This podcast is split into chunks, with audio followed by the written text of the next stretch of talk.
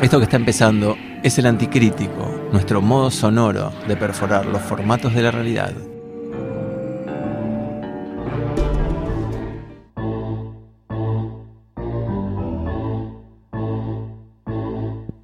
Buenas noches a todos los oyentes del Anticrítico. Hoy es jueves, jueves de diciembre. No, sí, jueves 19 de diciembre y estamos acá con una nueva emisión, la 19 casualmente, que se va a llamar A Caballo del Tiempo, ya se está llamando, de hecho, siempre últimamente eh, estamos acá decidiendo que, el nombre lo pone el invitado, hoy vamos a estar hablando, ya estuvimos hablando porque viene Lata, pero eh, estuvimos hablando con Daniel Santoro. Y la charla estuvo buenísima, es una entrevista larga, me fui al taller de, Santoro, hicimos una recorrida, también tenemos un video que pueden disfrutar en el Anticrítico TV, donde ven la obra, porque aparte también es raro lo de la nota, es súper disfrutable porque está bueno escuchar hablar a un artista y contar sus procesos, sus cuestiones, sus modos de trabajo, sus modos de pensar, de hacer obra. Eh, plantea cosas súper interesantes, Santoro, eh, entre ellas una cosa con la que acordamos completamente, que es pensar que el artista también produce lo que los teóricos llaman teoría. Una de las actividades que tenemos para la semana que viene, el fin de semana que viene, es la Gran Paternal 5, esta iniciativa de artistas del barrio de la Paternal, por supuesto, que abren sus estudios. Esta es la edición número 5 y se llama la Gran Paternal 5 o LGP5. Lo pueden encontrar en las redes arroba la Gran Paternal en Instagram, buscarlo en Facebook o les pueden, no sé, mandar mails por, por ahí a la Gran Paternal. Y también eh, solicitar el mapa virtual. De todas maneras, hay algo sumamente interesante y es que uno llega a cualquiera de estos talleres de la paternal al que uno llegue y se le va a dar un mapa donde puede ir siguiendo la lista de todos estos casi, no más de 30 talleres. Voy a hacer un esfuerzo de producción. Esto es para, practicar la, la locutoría que yo no tengo habitualmente, que es la Gran Paternal 5. Estudios abiertos, 28 y 29 de septiembre de 2019. Los talleres que participan son Sin Repetir y Sin Soplar. Taller Betina Sor, Casa Estudios Orzón, Diego Bianchi, Indisciplinarias, Pasionaria, Joyas de Autor, Taller Boyacá, La Paternal Espacio Proyecto, Marte, Xaviali, Casa Taller, Objeto Moradillo, Nave Ágora, Musgo, Yerúa, Verdierana, Taller Paz Soldán, Microtaller Hogareño, Villa Z, Atocha, Maturín, Media Galería, Cromático Arte, Bettina Bauer, Rayo Verde, Taller Seguí, Taller El Local, Camarones Arte Contemporáneo, Ruda, Colectivo en Espacio TVK, Taller de Artes Mariana Lusticelli, Tres Arroyos, Taller Diana Dreyfus, La Bolivia Díaz, Marina Ptesh y Espacio Andes, son estos talleres que les estoy comentando. Eh, después desarrollamos hacia el final del programa un poquito más de las actividades de Perfo que va a haber en algún taller y seguramente vamos a estar, viene Erwin Vitro de Uruguay, Martín Cedrés va a hacer seguramente un video y vamos a hacer algo de transmisión para el Anticrítico TV. Eh, en directo, no sé, o en directo grabado, lo que sea, pero vamos a estar ahí cubriendo este evento de talleres abiertos en la Gran Maternal. Repito, es 28-29 de septiembre de 2019 de 16 a 20 horas. Estudios abiertos LGP. Búsquenlo en las redes, como les decía, arroba eh, la gran paternal en, en Instagram o si no también lo pueden encontrar en Facebook. Bueno, seguimos con nuestras cuestiones. Estuvimos yendo a ver un montón de muestras. Porque esto que es, esto es. Esto es el Anticrítico 19, les decía, y el nombre de este programa es A Caballo del Tiempo. Vamos a tener un montón de cosas. Tenemos entradas para regalar como siempre para Pan Percusión en el C Art Media de Corrientes y Dorregos, la formación nueva de Santiago Vázquez, que le agradecemos que siempre nos dan entradas para que nuestros oyentes vayan y no paguen y disfruten, etc.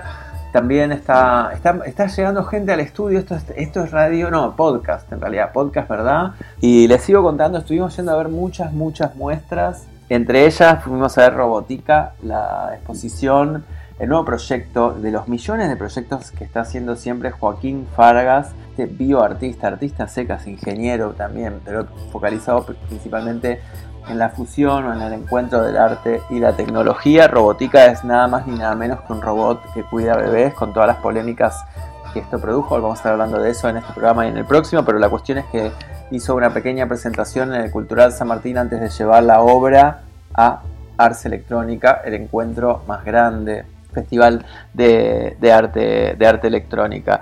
Estuvimos también visitando, participando más que visitando de, la, de 1989, este seminario público que está se está haciendo en la Casa Nacional del Bicentenario. Pero bueno, la cuestión es, ya hablamos de ese tema porque la tuvimos a Daniela Lucena invitada. Pero tuvimos un encuentro con Delof y tenemos algo de material de Delof hablando y contando cuestiones que puede estar sonando en cualquier momento o directamente también pasar al canal de video. Así que estén atentos a lo que aparece ahí. La semana que viene lo vamos a tener a Chinaski infiltrado directamente en la Bienal de Venecia, contándonos, cantándonos qué fue lo que le interesó más de la Bienal, pero aparte contándonos cómo fue infiltrarse en la performance de Lituania que se ganó el León de Oro, lo vamos a estar hablando con él.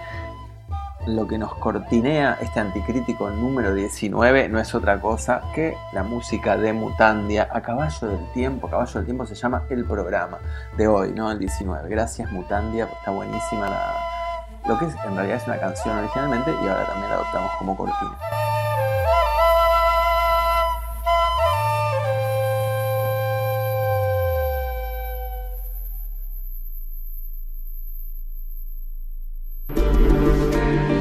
El anticrítico.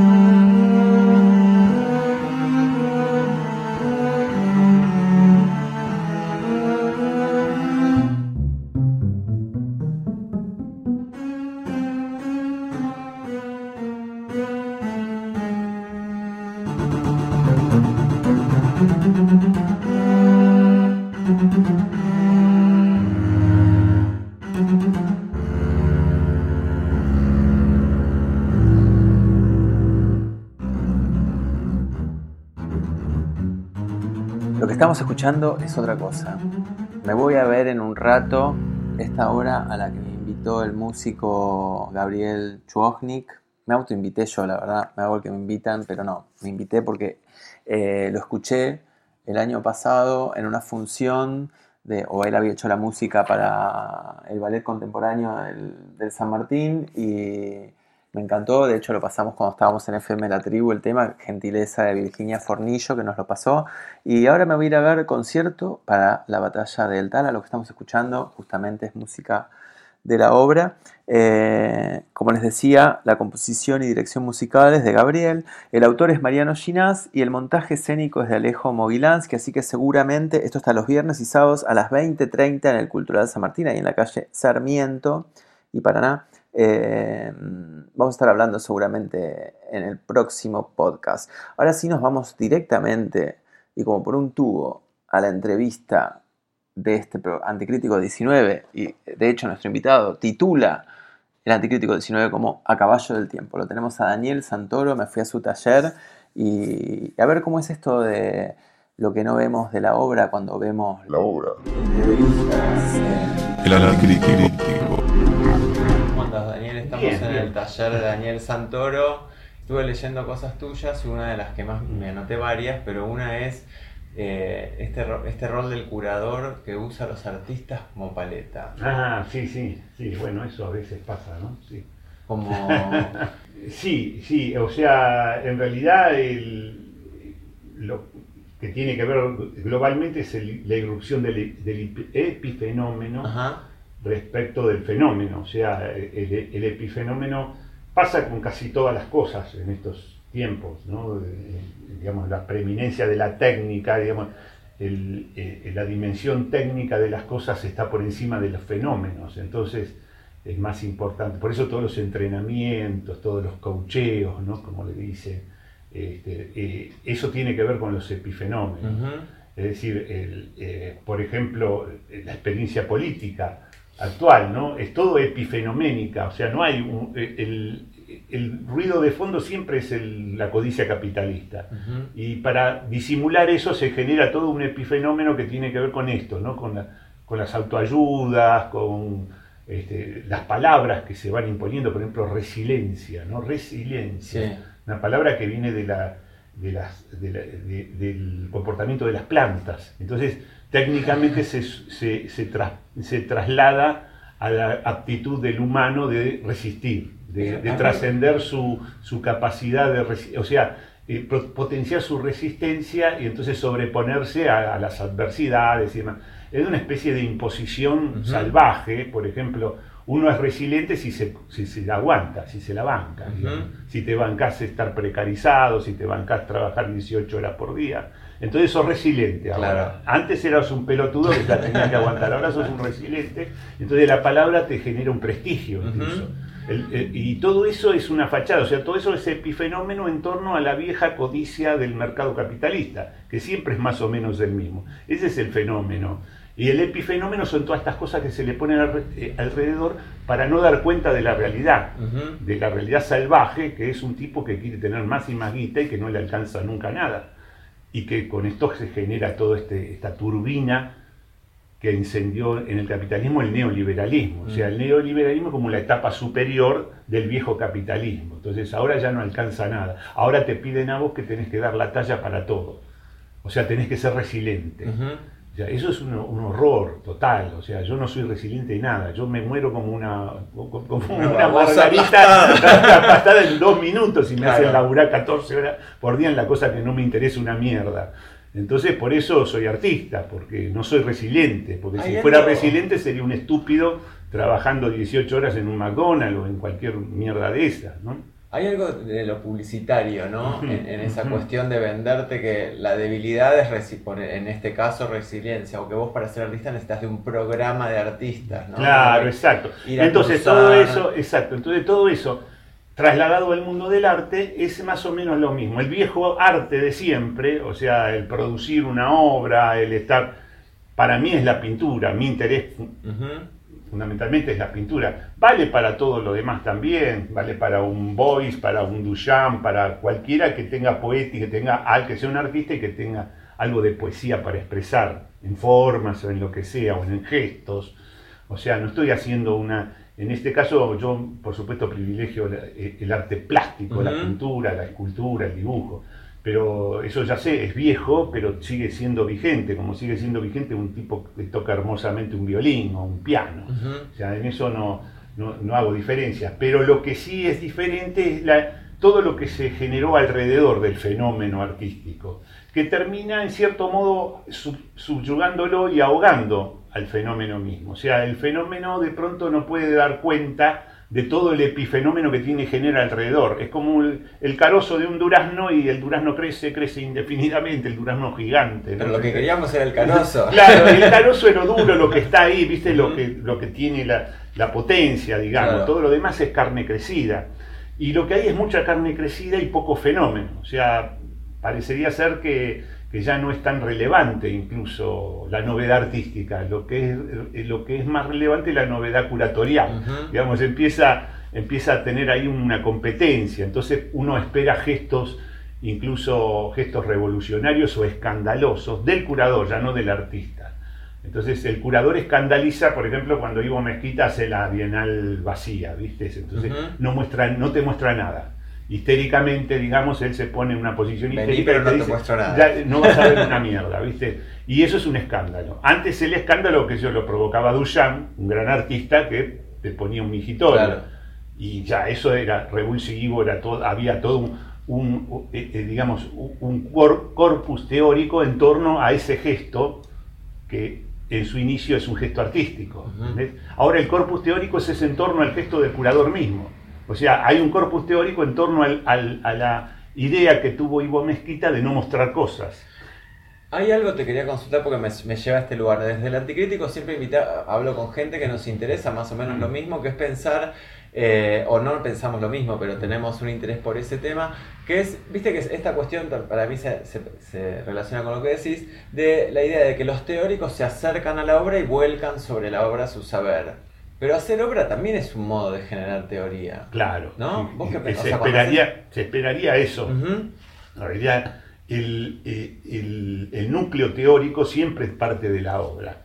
Entonces, siempre el gran teórico de última siempre es el artista que lo expresa a través de otros medios, no lo expresa a través de un... O a veces sí, porque en el caso de Duchamp lo expresa también este, en lenguaje articulado, no, lo, no, lo, expresa visualmente o retinianamente, pero un gran artista es un gran teórico que no tiene la necesidad de decirlo en lenguaje articulado, que tiene su propio lenguaje que puede ser el retiniano. Pongamos Cézanne como un gran ejemplo, digamos, Cézanne es como un mayorista teórico también, ¿no? O sea, él a partir de su gesto de pintar una manzanita y problematizar la manzanita que pinta, este, genera un escándalo teórico impresionante que sigue dando de comer a todos, que lleva a Deleuze, a cualquiera que filósofo estructuralista, postestructuralista, digamos, le dio de comer a sucesivas generaciones y todavía al día de hoy sigue haciéndolo. Sin embargo, el inicio, el núcleo, o sea, el carozo, en ese caso, es una manzanita. Bueno, yo estoy enfrentado a un cuadro tuyo y no puedo dejar de verlo como eso, un carozo de teoría, ¿no? Estoy hablando de esta, de esta gente, este grupo en el bar y el centauro ahí en las sombras, ¿no? Como que ahí hay algo que no tiene que ver solo con lo plástico. Exacto, sí. Bueno, en este caso yo el diálogo también con las teorías, o sea, ahí estoy dialogando también con Benjamin a partir del ángel de la historia, ah. ¿no? Entonces es una cita del ángel de la historia porque la posición, claro, está mirando hacia atrás y tiene un cuchillo en la mano, o sea, ahí, ahí está ejerciendo una violencia, o ejerció una violencia, y eso está en la oscuridad de un callejón. O sea, no se sabe lo que pasó ahí detrás, ¿no? Esa cosa inconfesable, Esa el salvajismo, ahí está el peronismo, la irrupción del peronismo, la, la, parte oscura que siempre se le asigna al peronismo, ¿no?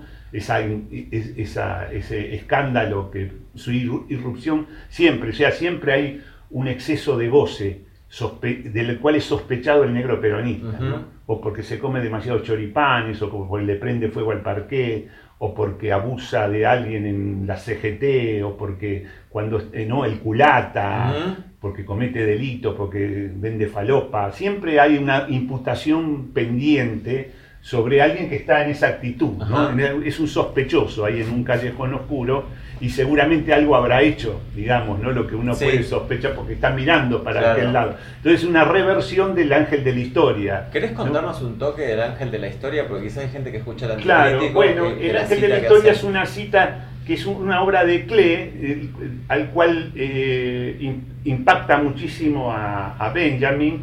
Y, eh, y, este, y lo que Benjamin ve ahí es la forma en que funciona el tiempo.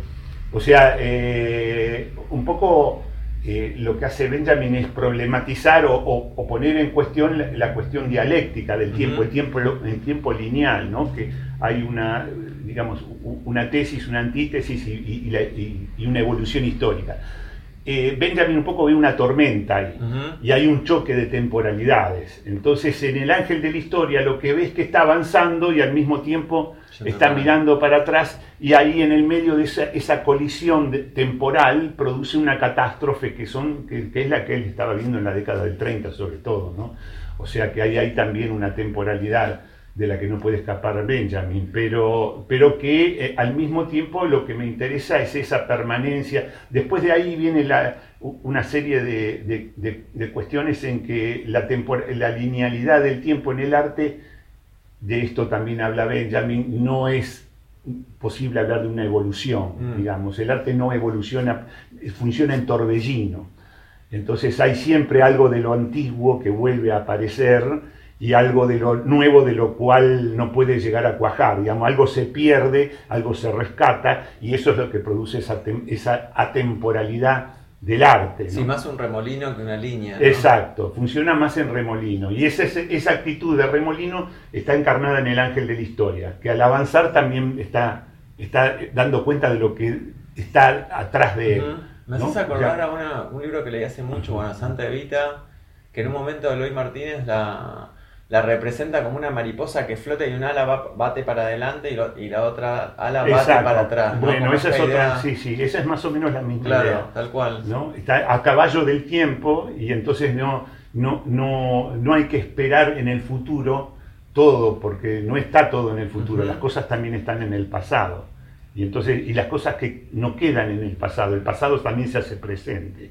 Y entonces, bueno, ahí está, esa es la dimensión mítica. Cuando un personaje tiene una dimensión mítica es porque tiene el pasado pegado a la espalda, no lo tiene agarrándolo, ¿no? Entonces lo, hay algo de esto que aparece en tu pintura que para mí por eso es alucinante y por eso estamos charlando también, eh, porque aparece lo negro en un sentido que yo lo veo cuyiano, ¿no? Como esto de lo, profundo, de lo sucio, de lo, que decís vos, ¿no? Del, de, lo ilegal del peronismo, de, haber hecho algo que estaba mal y que sigue súper vigente. Yo hace dos semanas fui a un asado y alguien dijo que los negros se comían el asado con el paquete. Todavía lo decía, claro. Y me parecía increíble porque era como una rémora que yo sentía. Sí, bueno, de, eso, es una eso es un Nachleben, le diría Benjamin, que quiere decir una supervivencia. Claro. Hay una supervivencia de ese imaginario. ¿Viste, por ejemplo, los bolsos de López? Es la misma dimensión que el parquet, ¿no? O sea, alguien lo dijo y eso se convirtió en una imagen y todo el mundo cree haber visto a López revoleando bolsos arriba de, Y esa imagen no está. O sea, es una imagen que no está, pero, está. Al mismo tiempo existe porque se hizo presente de alguna manera, capturó algo mitológico o algo de, algo de lo, de lo, eh, de lo concreto, en, o sea, el lenguaje articulado volvió concreta una imagen que nunca existió. Exacto. Y se plasmó como imagen. Es loco eso. O sea, te puedo asegurar que nadie vio, mirá que lo investigué el tema, nadie vio jamás que alguien hiciera asado con, el con un parque. Primero porque es irrealizable. Porque tiene Porque el parque, está, el parque está pegado con alquitrán, o sea, nadie es tan pelotudo de, quemar alquitrán y hacer un asado. Aparte te intoxicás, o sea, es una locura. O sea, no existe el hecho, pero sí existe infinidad de imágenes de gente haciendo asado con un parque. A mí me llamó la atención porque le dije, perdonad a esta persona, digo, pero vos lo viste o te lo contaron. No, te lo contó alguien. es la prima del tío de un amigo. o sea, es una cadena tan larga que... Y eso sucedía, pero eso es un, es, un tesoro lo que vos encontraste ahí. Es, como encontrar una perla del pasado, ¿viste? Un fósil. Como un fósil. Sí, sí, la misma calidad de un fósil, ese pensamiento, porque eso es algo que se perdió hace más 40 años más o menos. Hace 40 años atrás todo el mundo había visto que alguien había hecho asado con, el parque. Es un poco, yo hice un, trabajé un texto de Freud que se llama Pegan a un niño, que tiene que ver con el fantasma de punición de los chicos, de, infantil, ¿no? Eh, que ahí se genera el fantasma de sadomasoquista. Y entonces eh, Freud había detectado que haciendo análisis, indagando y demás, que demasiados eh, eh, eran chicas, ¿no? Demasiadas chicas habían visto a demasiados padres pegándole a una hermanita. O sea, era algo que no podía ser, Que, que, no podía haber pasado eso tanto, con tanta permanencia. Y resulta que eso funcionaba como un fantasma social, digamos, funcionaba en, la, en, el, en el, inconsciente precisamente porque es la fantasía de ser castigado por el padre, o sea, una fantasía de punición. Y se trasladaba eso en un relato. Y el relato prendía rápidamente porque era un relato, o sea, el mismo, ¿por qué prende el relato de que hay negros que, hacen, eh, le prenden fuego al, al parque? ¿Por qué se le prende fuego al parque? Porque es el piso emblema de la de, del, no, eh, de los eh, palacetes de Barrio Norte. O sea, el, roble de eslabonia. porque tiene que ser roble de eslabonia. si es pino no sirve. No sirve el pino, es el roble de eslabonia. Entonces ahí hay algo de la donación. Tiene que ver eso con los mitos del potlatch de, eh, de, Bataille. Digamos, hay algo, una parte, la parte más valiosa se, que, se prende fuego, o sea, se quema, es el pot, es la donación. O sea, en ese, en ese comercio que había entre clanes y demás, lo que se donaba era lo más valioso y se destruía. Era como una inmolación, digamos, como un el verdadero sacrificio. Eso tiene que ver con el sacrificio religioso. Entonces, lo que vos vas a sacrificar es lo más valioso. Y ahí hay una. A mí me parece que sigue habiendo, mitológicamente, sigue funcionando eso. Lo más valioso, de pronto, le dan a los pobres casas de ricos. O sea, cosas, emblemas de la riqueza, quedan en manos de los más pobres. Y eso tiene que funcionar como parte maldita, o sea, como que es un famoso texto de libro de, de Bataille. La parte maldita es esa parte que hay que sacrificar. Entonces lo que se le impone al negro peronista es que sacrifique eso que se le ha donado, que no le pertenece, ¿entendés? No, tiene, derecho, no tiene derecho a ser feliz y, usar eso, porque eso sería visto como un exceso de goce. Entonces, para evitar eso, se salda piadosamente, digamos, diciendo el negro no va a poder vivir en un piso, sobre un piso de roble de eslabonia. ¿Por qué? Porque le va a prender fuego y va a ser asado. Y todo va a volver a la normalidad. ¿Entendés? el negro va a quedar con su piso de tierra y yo me voy a quedar tranquilo, tranquilo de que no va a estar disfrutando en exceso de un piso que no le corresponde. O sea, todos esos son traumas instalados por el peronismo. El peronismo instaló una cantidad enorme de traumas sociales. A partir de la idea, perdona, de tu coloso viniendo de Avellaneda, ¿no? Tiene esta cosa de llegar a la capital, un gigante claro. que va a cruzar el río, es también épico, en un punto y mítico. Exactamente, claro. Pasan el límite, o sea, el límite de la civilización. El río, contaminado con agua putrefacta, se usa como límite eh, en, las, en los, bueno, en las eh, urbanizaciones medievales. Entonces estaba el agua putrefacta en, los bordes y en el centro la fuente de agua pura. Eso también es una forma mitológica en, cierto modo también, porque en el centro siempre está la pureza y en los bordes está la, suciedad, todo lo corrupto. Entonces la corrupción en el borde, ¿qué hace el negro peronista? Que estaba del otro lado de la corrupción cruza, de pronto penetra, corrupto como pasa por el agua corrupta, manchado, ¿y qué hace? Produce una ofensa ontológica, otro trauma que instala el peronismo, que mete las patas en la fuente de agua pura. ¿Entendés? Eso, las, patas, en, la fuente. Entonces, la fuente en el centro del palacio, frente al palacio, es mitológico. Las patas en la fuente, y, el, parque asado son las dos, claro, están en el mismo nivel de ofensa. Es ofensa ontológica, o sea, el peronismo ofende para entrar. Para empezar a actuar socialmente, primero produce una ofensa. Entonces, eso va a quedar como marca. Entonces, todo lo que tenga que ver con la corrupción, siempre va a tener que ver con el peronismo. Eso que decíamos, el culata, todo lo oscuro y demás, es una marca fundacional y realizada con agua, con lo cual es bautismal, tiene calidad bautismal, es indeleble. O sea, el agua es lo indeleble precisamente, ¿no? Porque es la, que te va... O sea, el bautismo se hace en un río con agua, se cruza un río y se cambia, se cruza un curso de agua y el pueblo es libre, Israel, por ejemplo. O sea, todos los mitos, todos los cruces mitológicos, esos rituales los lo realiza el peronismo, pero los realiza de esta forma perversa. Vienen sucios y meten las patas en la fuente. Y ahí quedará la marca entonces. Viene, ¿Qué trae el peronismo? La corrupción. O sea, eso queda ligado. trae la piel con el agua. Claro, viene con el agua, exactamente. Sí, sí. Tenía, les decía, leí algunas cosas que, que te escuché en reportajes o y había algo que, me, que a mí me llamó más allá de eso, pero quería ver si no la estaba pifiando. Veo en tu obra, vos decís la pintura es vieja, pero yo en tu obra, sin embargo, veo algo sumamente nuevo. Que, digamos, como que reaviva estos mitos peronistas el niño, proletario, como figuras perdidas en el tiempo, pero que vuelven con la potencia de que empiezan a circular libremente por Instagram, ¿no? Eh, y empiezan a tomar una potencia que quizás no están vinculadas necesariamente con, la vejez de, que o la vejez de la pintura, sino que se reactualizan en algo que también yo no puedo evitar por, mirar desde un lugar que soy bastante adicto al cómic, desde ese lugar, ¿no? De lo que cuenta cuadro a cuadro una épica. Sí, ¿no? sí, sí.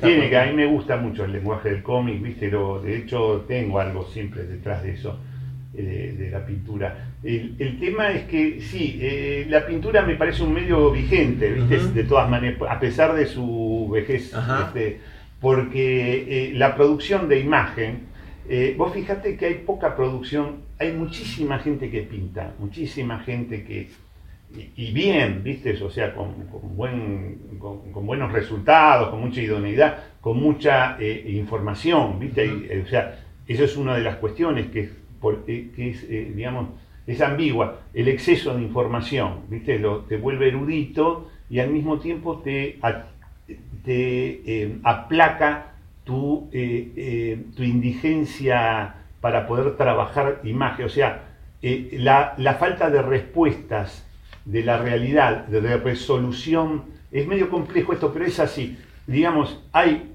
algo que viene dado porque la acción erudita de tanta gente, de tantos miles, o sea, meterte por las redes, ¿viste? visualizar todo lo que se visualiza, todo el mundo de imaginario que se ha producido en este tiempo, te inhibe a vos de tener, de ser un poco más indigente, ¿viste? De no tener tanto, ¿me entendés? Y tener que producir lo tuyo, digamos, hacer lo tuyo. Lo tuyo de pronto está hecho ya, ¿viste? O sea, ya hay miles de tipos que hicieron lo tuyo, ¿viste? Lo que vos crees, o sea, tu pequeño mundo que vos querés empezar a generar, de pronto ya está, ¿viste? Y eso es lo que le pasa a muchos, ¿no? Que de pronto se, no, no pueden dar paso tras paso, ¿viste? Para construir un mundo. Porque lo han hecho ya muchos, ¿viste? Si ya está, eh, hay mucha erudición ya en torno a algo que uno cree que, digamos, que, es producción personal, digamos. Entonces, ¿qué es lo que se ve resultado de esto? No hay producción de imágenes genuinas, o sea, quiere decir imágenes creadas por uno mismo, formas, formales, ¿viste? Entonces lo que hay es, por ejemplo, por decirlo, no me gusta hablar en inglés, los covers, ¿cómo sería? Citas de, otra, de fotográficas, por ejemplo. Casi todos los que hacen, el 99% y más también, son citas fotográficas.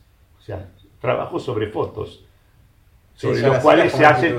Claro, citas, viste, las grandes pinturas murales, ¿no? Que son buenísimas, son bellas, todo, pero todas son citas fotográficas combinaciones más o menos surrealistas, si querés, pero vienen directas, directamente eh, abastecidas por la fotografía.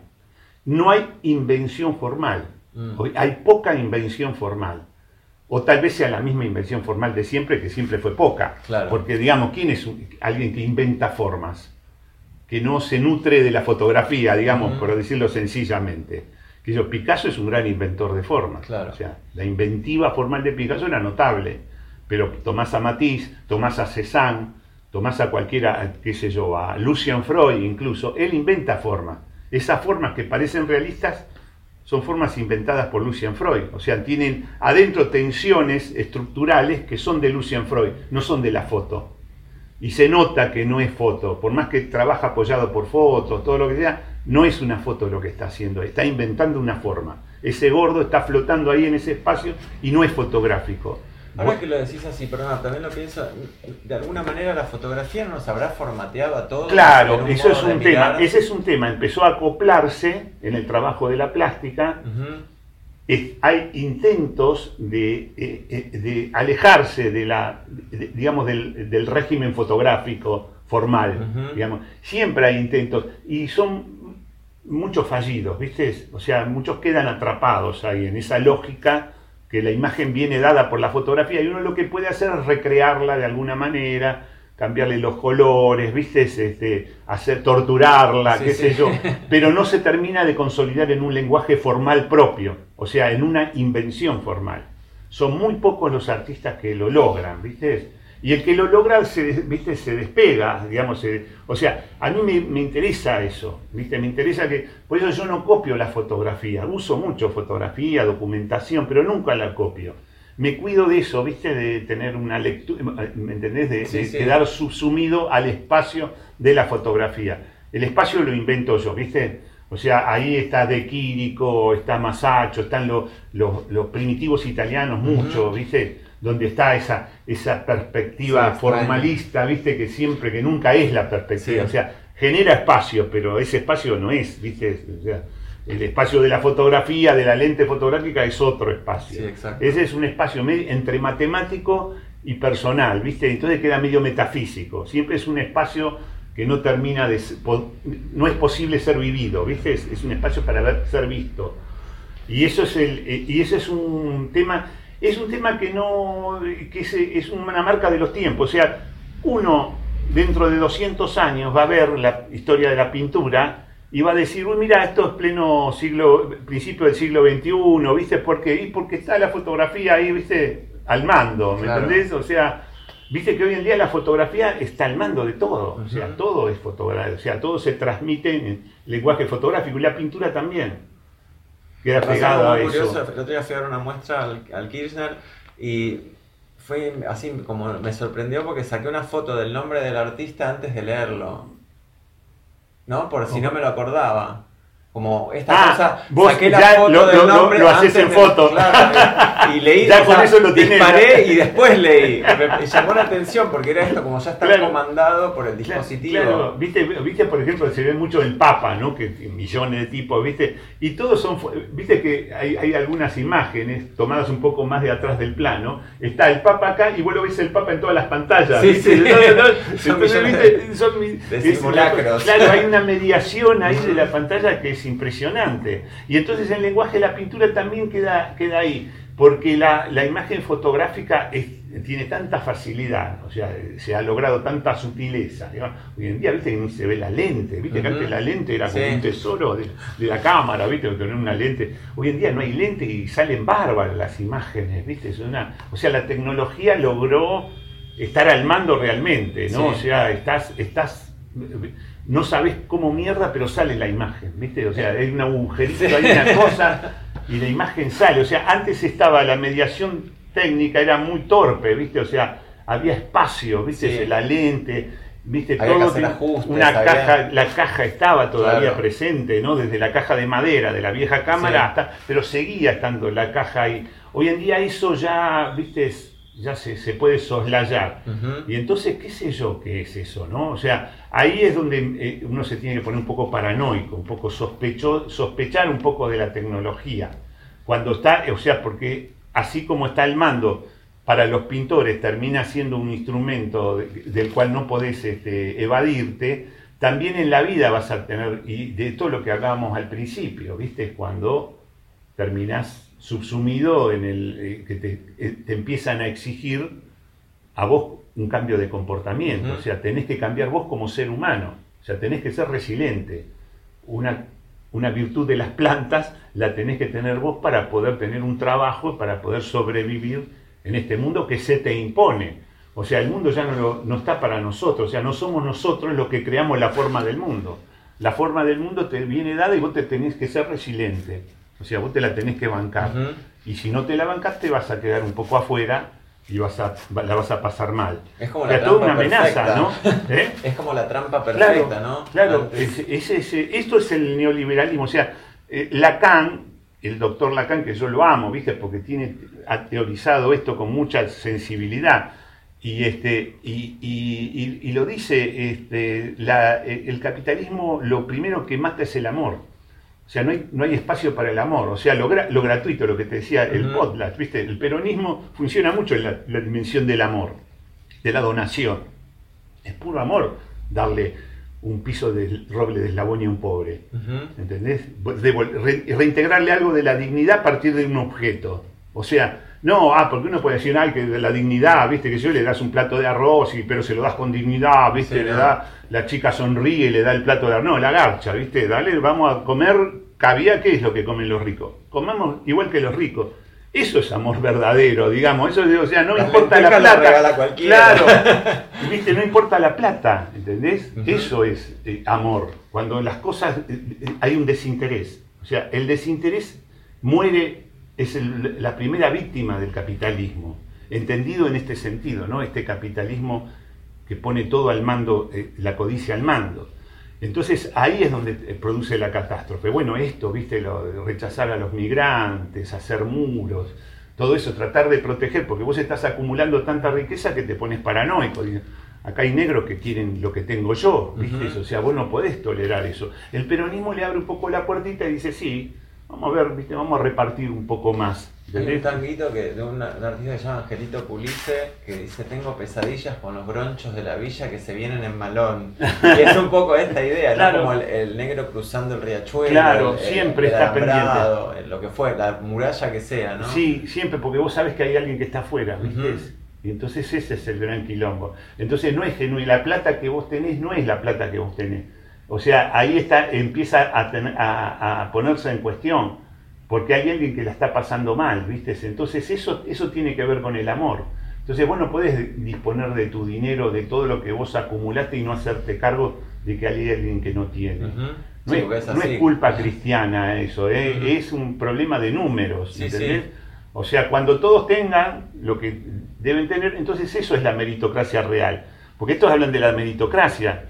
¿Qué, qué meritocracia? Mérito tiene un tipo que nació en una familia de millonarios, como este que está de presidente? ¿Qué mérito es ese? Eso es la suerte nada más.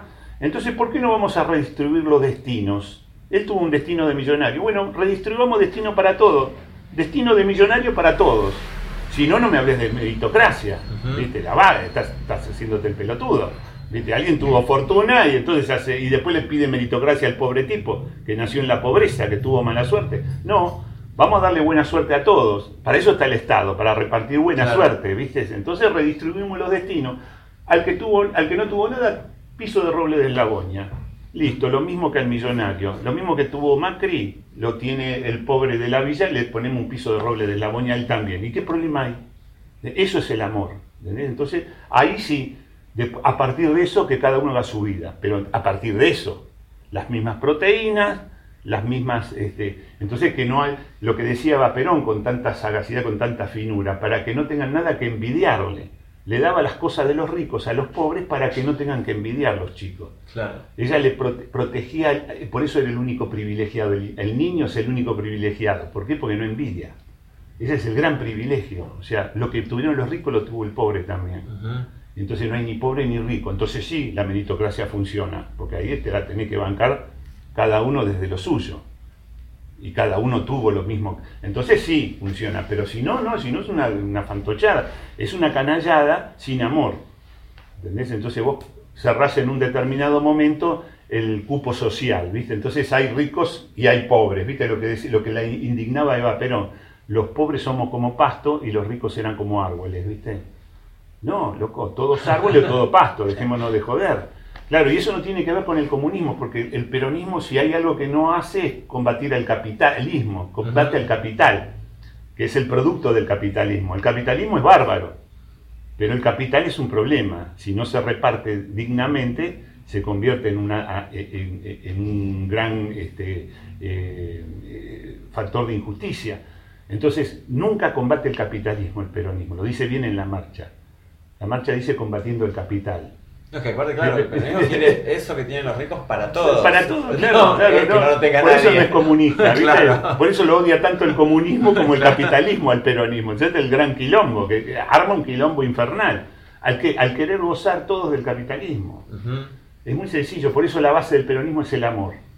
La, y el capital al servicio del hombre, punto. Ese es el, eso es el paradigma peronista, es poner el capital al servicio del hombre. Y eso se hace solo con amor. No hay otra manera. Claro, obviamente el neoliberalismo pone el, hombre al servicio del capital. Exactamente, te pide resiliencia. Aguantá. Aguantátela, loco. Si no, no vas a tener laburo. Es así.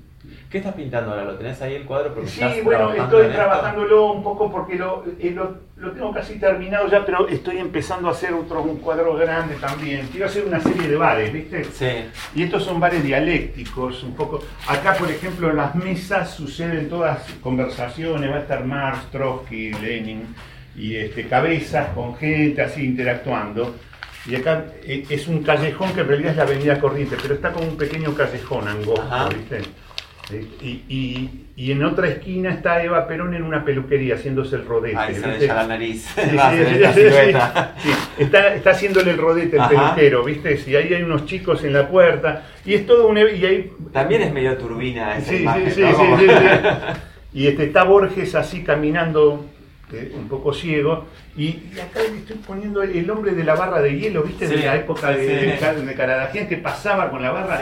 Es muy, una linda metáfora sobre el paso del tiempo, la angustia que produce, porque, ¿viste? El hombre de la barra de hielo pasaba en un momento determinado y producía como una epifanía, ¿viste? Se, se detenía todo para que pase el hombre de la barra de hielo, que tiene digamos, se privilegia su, su, urgencia, ¿viste? Porque el hielo se derrite, ¿no? Y tiene esa cosa de, me parecía que era, que, tiene que ver como la mejor metáfora visual del que el tiempo pasa, ¿viste? Que las cosas se terminan. Y la barra de hielo era un evento interesante, porque mi vieja iba a comprar hielo al mercado de Constitución, pues tenía la heladerita, ¿viste? de madera y se cargaba con media barra de hielo. Entonces iba a comprar media barra de hielo y siempre era un problema, iba con unas lonas, sí, así, porque, ¿viste? en pleno verano se tardita rápidamente y había que llegar con la barra, ¿viste? porque había que un poco para refrescar la carne y demás. O sea, todo el tema, y, entonces ahí me parecía que voy a trabajar sobre el hombre de la barra de hielo. y un gran homenaje a, Martín Caraguer, un tipo fino, ¿no? en, la, la captura de, de las metáforas.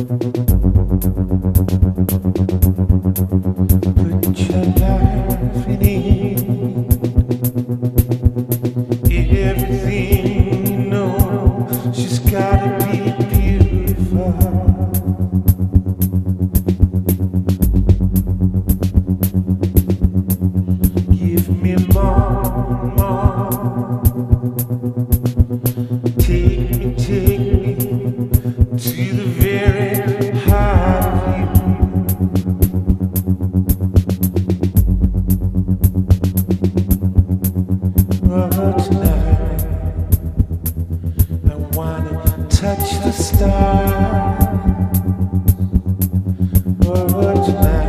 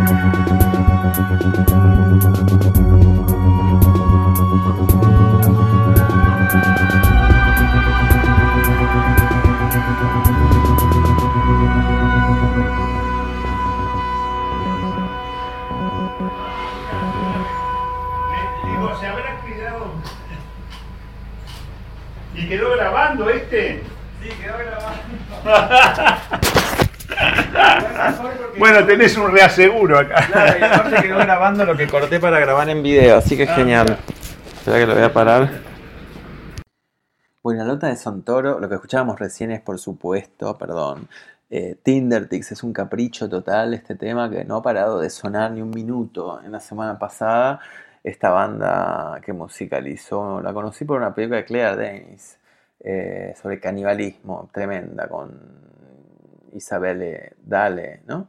Bueno, eh, acá estaba sonando entonces, el tema se llama Pone todo tu amor en mí, put all your love in me.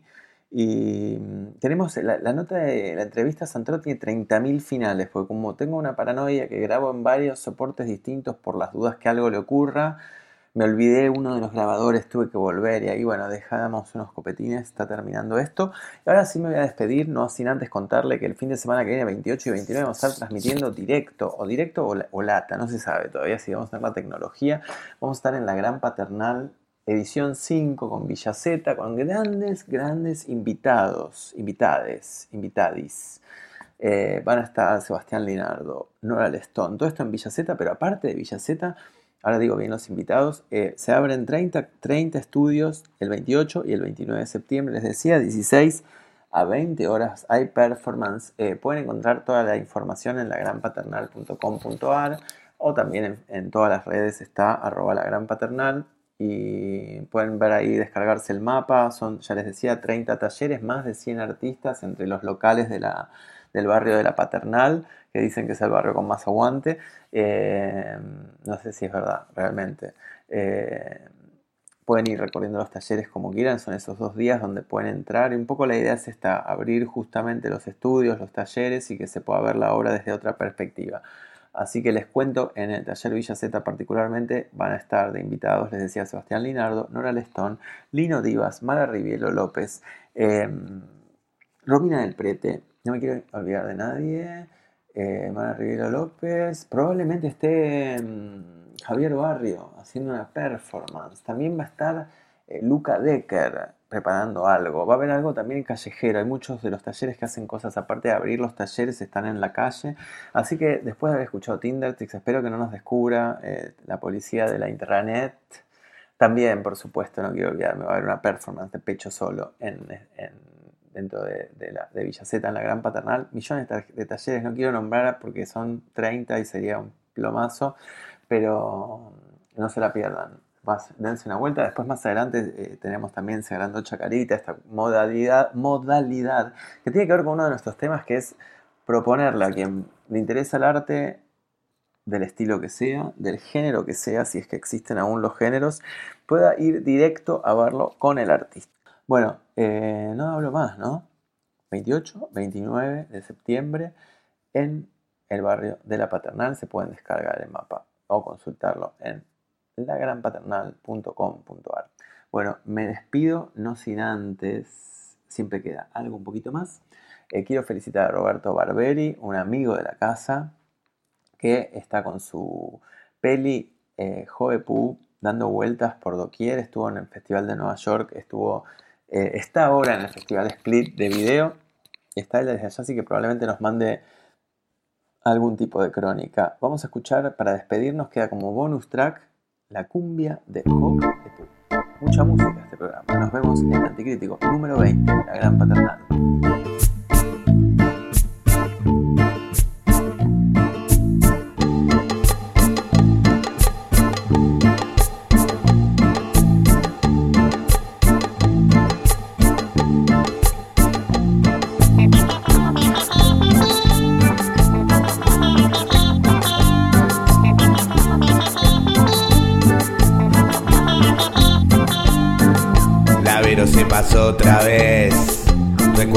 Que mi amigo dijo yo te avisé. En pleno baile la encontré. A lo beso y abrazo con el pibe que noche buena pasé. Siempre buscando con qué joder. Lo berrinche de una cheta de mamá que todo solía tener. El mal camino la atrapó. Con la base se volvió a meter y a su crío no lo puede ni ver. Otra vez su cuerpito tuvo que entregar. Otra vez peleándole a la vida hasta el final. Otra vez su destino tuvo que enfrentar. Otra vez luchando sin poder cambiar. Y si seguís así, de la funda vos no salís.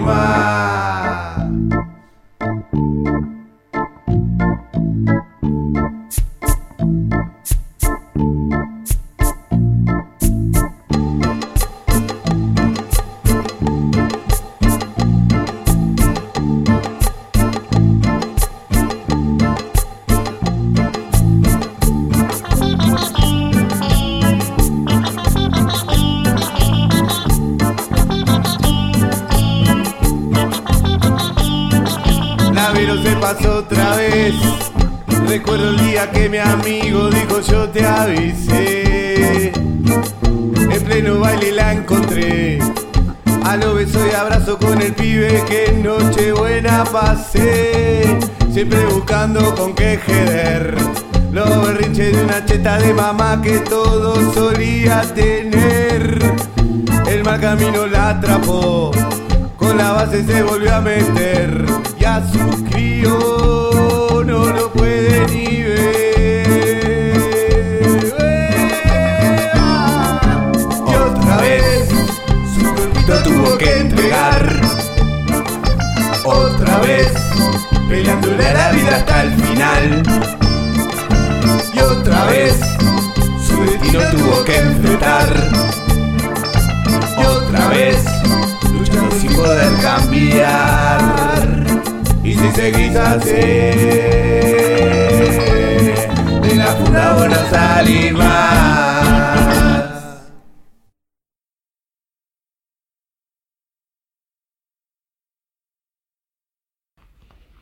Siempre pongo dos por las dudas. Ah, tenés eh, dos grabaciones. Sí, porque siempre. Puede fallar, ¿no? Algo siempre puede fallar.